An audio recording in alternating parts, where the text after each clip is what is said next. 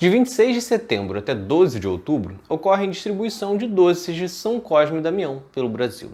Hoje, talvez é um número bem menor do que na nossa infância ou na dos nossos pais. A prática, obviamente, alegra a criançada, embora também faz com que algumas pessoas olhem isso de forma irritada. É a famosa intolerância religiosa que tem crescido quase que na mesma proporção que os saquinhos de doces estão diminuindo.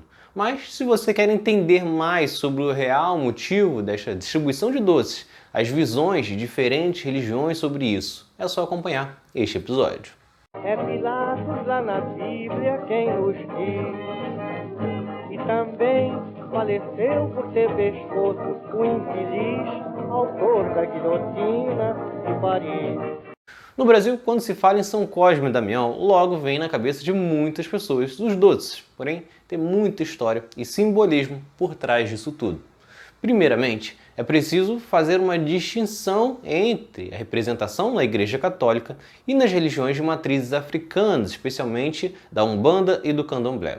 As diferenças já começam no dia. Enquanto na Igreja Católica o dia de São Cosme e Damião é dia 26 de setembro, na Umbanda e no Candomblé é no dia 27 de setembro.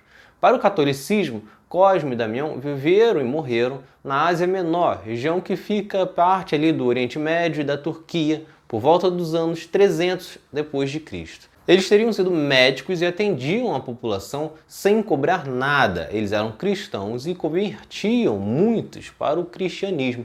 Por conta da fé e dos milagres, foram condenados à morte. Ainda segundo a crença, depois de mortos, muitas vezes eles intercederam para salvar crianças vítimas de violência. Eles foram canonizados nos anos de 630. A devoção a Cosme Damião no Brasil então começa em 1535, quando foi construída a primeira igreja em homenagem a eles em Pernambuco. Já o Cosme Damião na Umbanda, no Candomblé, está ligado ao período da escravidão, ao que chamamos de sincretismo religioso, que é a mistura de duas religiões. Isso porque os escravizados tinham suas religiões, ao qual aprenderam e praticaram na África ou com outros africanos que já haviam sido trazidos para cá. Porém, eles não podiam praticá-las aqui. Só poderiam exercer o catolicismo no Brasil e os escravizados eram obrigados a se converterem. Com isso, o que eles fizeram foi utilizar imagens dos santos católicos para representarem entidades do candomblé e da umbanda. Desta forma, conseguiam praticar a religião sem que fossem descobertos e punidos. No caso de Cosme e Damião, eles eram, na verdade, os orixás e beges, filhos de Xangô e Ansan e denominados protetores das crianças. A celebração de Cosme e Damião então acontece em 27 de setembro nessas religiões em referência à festa dos hereis, que significa a criança que existe em cada um e que acontece nesta data. Nestas festas acontecem a distribuição de doces, de brinquedos e brincadeiras. Esta festa e toda essa distribuição é uma forma de agradecer as graças recebidas. Na Bahia, existe também a tradição de preparar um caruru para os santos, servir para as crianças e então comer. O caruru é um cozido de quiabo que costuma acompanhar o acarajé e o abará. Por fim, o importante é que você acreditando ou não na religião, o fundamental é o respeito. Não fale para alguém, especialmente para as crianças, que isso é algo do mal ou qualquer coisa do tipo.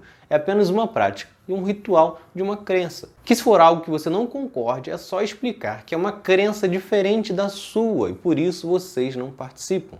Mas isso não pode ser nunca um ataque à religião do outro. Há espaço para todos. Se vocês gostaram, curtam, se inscrevam para não perder nenhum episódio do outro lado da história. Acompanhe a gente também nas redes sociais, estamos no Instagram, no Twitter, no Facebook, além do nosso podcast que está espalhado por todas as plataformas de áudio. Ah, e todas as fontes utilizadas neste episódio estão no nosso site, outroladodahistoria.com.